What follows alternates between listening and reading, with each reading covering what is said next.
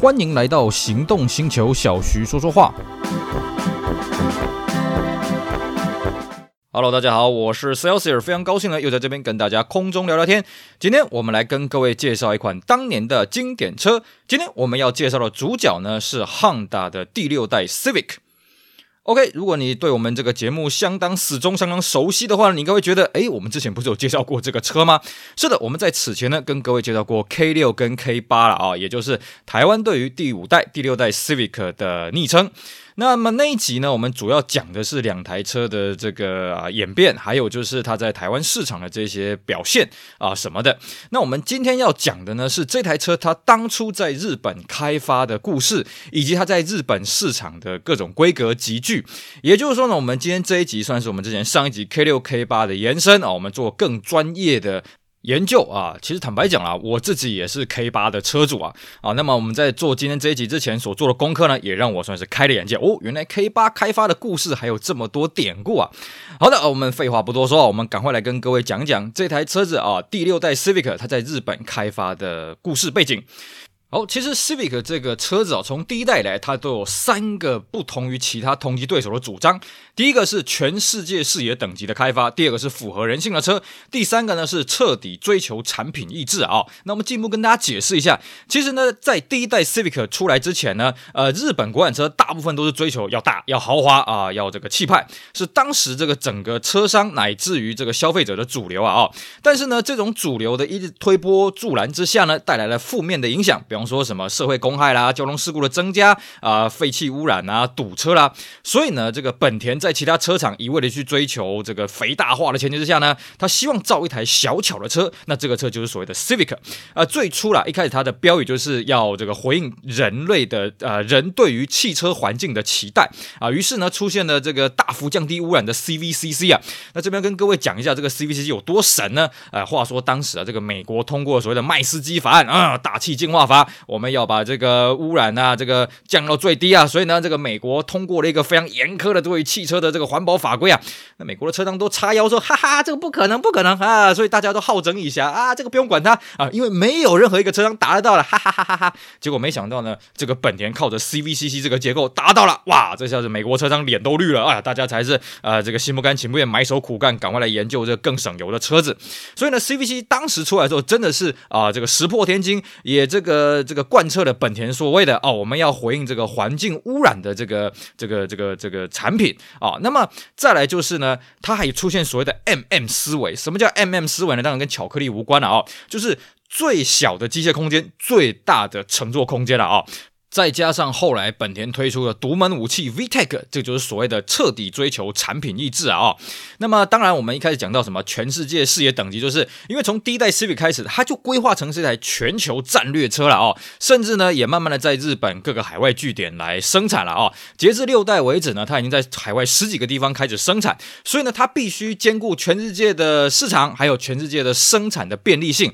所以呢它的开发的宗旨才有我们刚刚讲的三个主张了啊。那么六代的开发作业呢，是在第五代推出的一年后开始，也就是呢，它的开发周期大概有三年了啊、那五代的 Civic 呢，各位如果有兴趣，我们之前也专门跟各位介绍过它的这个开发的经纬了啊、那我们这边简单跟各位讲一下，五代的 Civic 它三门跟四门的轿车呢，它其实风格上没有区别的很多了，所以呢，在客户上就传出了一些这个抱怨了啊、所以呢，这一代啊、在第六代的时候呢，它就针对四门跟三门要设计出截然不同的风格了啊、但是各位一定会说，截然不同嘛？你看这个六代的车头，呃，三门跟四门的不都长一样吗？哦，这当初他设定的这个方向啊，他希望说四门的呢啊，要打造出高品质；那三门掀背呢，要具备一个安定感的外观，并且有运动化的动感线条啦。那你如何把这两个、嗯、啊，基本上有点对冲的东西合为一呢？所以他们在这一代搞出了一个超大的头灯，因为超大的头灯呢，有助于分散视觉，而且呢，说高级有高级，说动感。有动感，哎，所以他们搞出了这个东西了啊。那关于这个头灯的设计，我们之后会再跟大家好好的聊啊。那五代的时候呢，它三门的版本还有一个很特别的设计，不知道各位有没有印象？就它的尾门，它采取所谓的蚌壳式，也就是它上下对开的啊。这个在基本上在日本的乘用车算是这个业界的首例了啊。那但虽然说呢，呃，它看起来很炫，不过根据用户的调查啦，其实呃抱怨的也蛮多。因为第一个它不实用，你要开尾门你要分两段；第二个是说你在东西在上下的时候也不是那么的方便，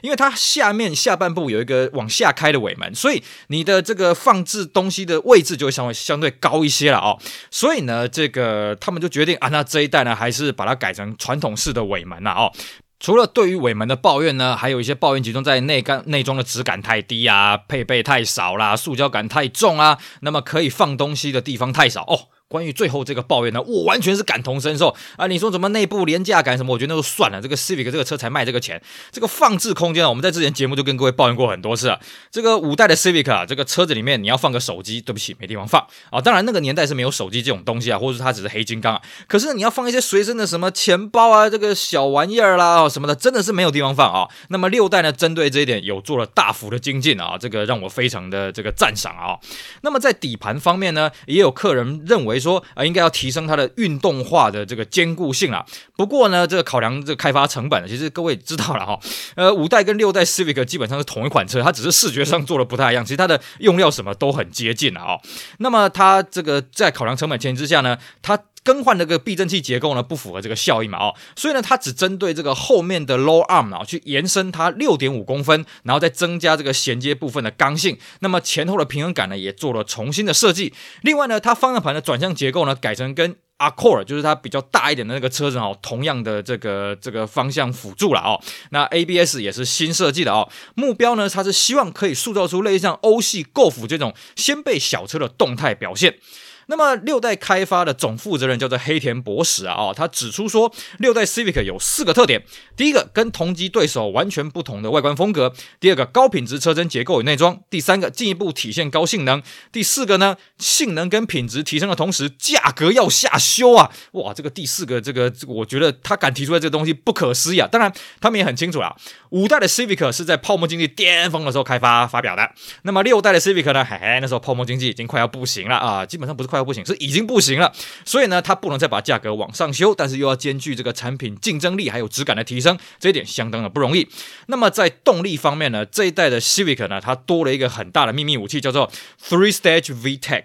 我们都知道啊，其实，在五代的 Civic，它有一款叫做 VTEC 一哦，是超级省油的版本，呃，省油到这个不可思议啊。当然，它里面也是尽量的轻量化，甚至它还有铝圈，它一个十三寸的铝圈，为的是什么？为了要减低重量。那么在这一代的时候呢，哎，已经不这样子搞了，因为它这个 Three Stage V VTEC 引擎呢，它的这个省油的技术呢，又精进了一大步啊！哦，那原厂是说了哦，这个引擎呢，它是有同级车最低的油耗，并且改善呢，诶，以往我们为了追求低油耗嘛，所以我们要稀薄燃烧。那稀薄燃烧一个缺点是什么？你低转速的扭力都非常的差了啊，然后加速超级慢。那么这一款 Three Stage VTEC 呢，它就改善了啊低转速的扭力还有加速的反应了哦。而且呢，它的输出也不小啊，跟过往一般的单凸 VTEC 一样，都是一百三十匹啊哦。但是呢，油耗呢，比起以以以往的这个一点五单凸的 VTEC 呢，原本是十六点四啊，一公升跑十六点四公里。那么 Three Stage VTEC 呢，可以改善到二十公里啊，一公升跑二十公里，用百公里来啊的油耗来换算，就是百公里五个油啊，啊，相当的厉害。而且呢，它的噪音啊什么的也都有大幅提升。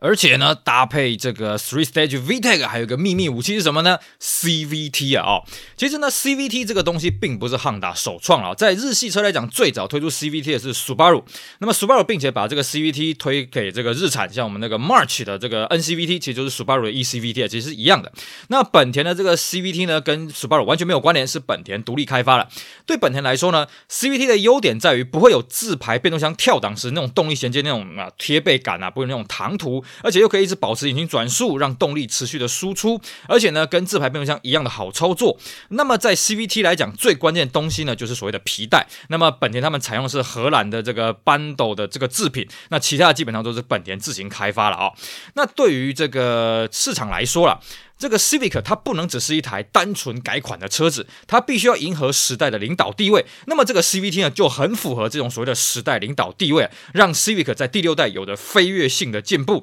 尤其呢，啊、呃，很多客户在批评啊，这个 Civic 油耗不好啊，啊，尤其那个夏天的天气热，你开了冷气，哎呀，车子变得很没力啊。而且呢，这大家都越来越喜欢开自排嘛，在这种冷气啊需求度变高，自排需求度变高，对于油耗又更更要加强的前提之下呢，这个 CVT 当然就至为关键了啊。啊。那么，而且这个 CVT 呢，还是重量更轻，效率更高。不过呢，这个 CVT 要开发啊，这个讲的都很简单，因为大家都知道啊，CVT 有那么好处嘛。所以呢，在开发过程当中，其实不是那么顺利啦。毕竟我们刚刚跟各位跟各位讲。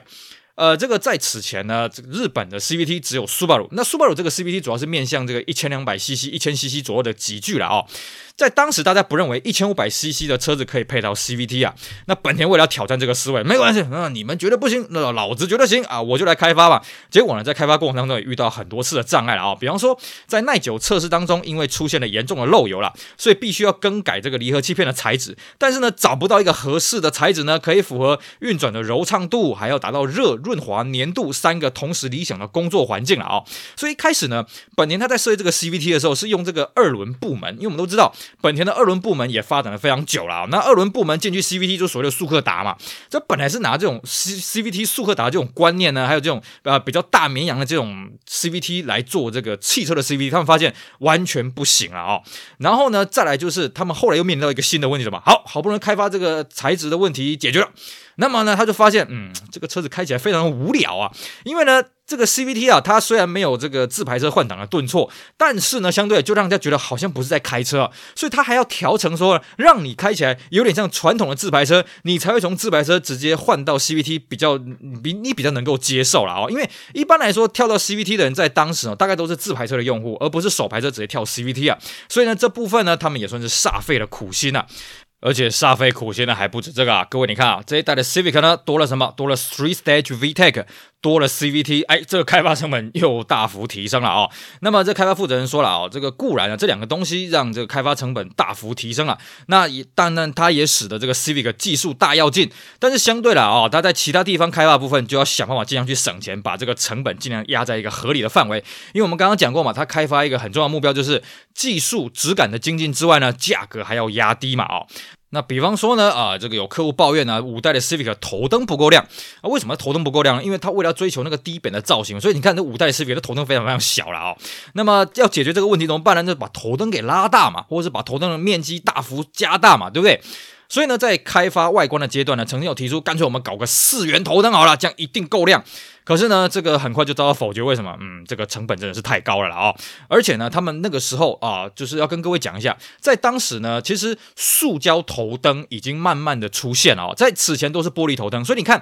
四代的 Civic、五代 Civic，它的头灯为什么看起来雾雾的？那是因为玻璃它要控制它的反射，所以必须做一些这个反射面的处理。那么到了六代的 Civic 那个时候呢，哎，塑胶头灯的科技越来越精进。各位要了解啊，全世界第一个晶钻反射的头灯呢，就是四代的 Accord。这也就是说，其实本田在此前已经尝试过这个塑胶头灯，而且是领先业界。那么到了六代的时候，他们就希望，OK，我们要改善这个头灯的照明度，但是又不要大幅增加这个生产的成本、设计的成本，怎么办呢？我们就导入。大眼睛的塑胶头灯，哎，这样子刚好。一方面呢，这个视觉效果很好；二方面呢，照明效果很好；三方面呢，哎，成本也不错。所以呢，这个就是一个很好的例子。哎，这个要改善客户的抱怨，然后又不要增加太多的这个设计成本。那么至于啦啊，这个内装被抱怨所谓的塑胶感太重呢，那么这一代采用了比较多的软性材质。那这部分呢，当然多花一些钱。那主要的考量是什么呢？就是因为这个冲撞安全保障的一些问题啦。所以这个钱呢，真的是不能省。至于呢，这个冷气。一方面呢，我们刚刚讲到啊，客户抱怨嘛，这个夏天开冷气啊，真的是太这个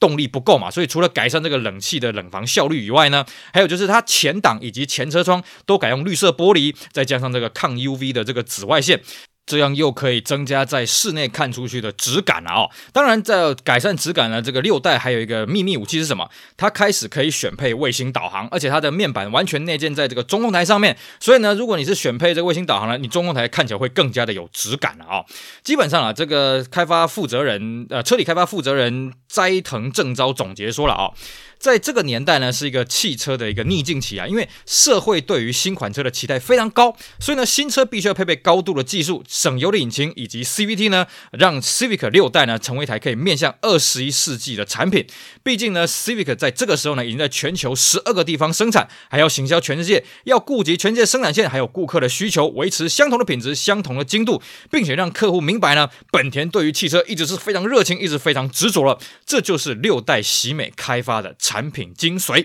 好的啊，这个是我们再跟各位简介一下六代 Civic 它开发的一些主要的背景，主要的一些故事啊。至于它的外观跟内装的开发细节呢，我们就留在下一集节目继续跟大家好好的讲讲啊。它这个这一代 Civic，它三门跟四门其实它是两个完全不同的市场。那它如何在一个同一个车头造型之下去针对两种不同市场去做一些改变呢？啊，我们下一集会跟大家继续好好的探讨，希望大家不要错过喽。以上非常感谢各位收听，也希望大家去支持我们其他精彩的节目内容。我是 Celsius，我们下回再聊，拜拜。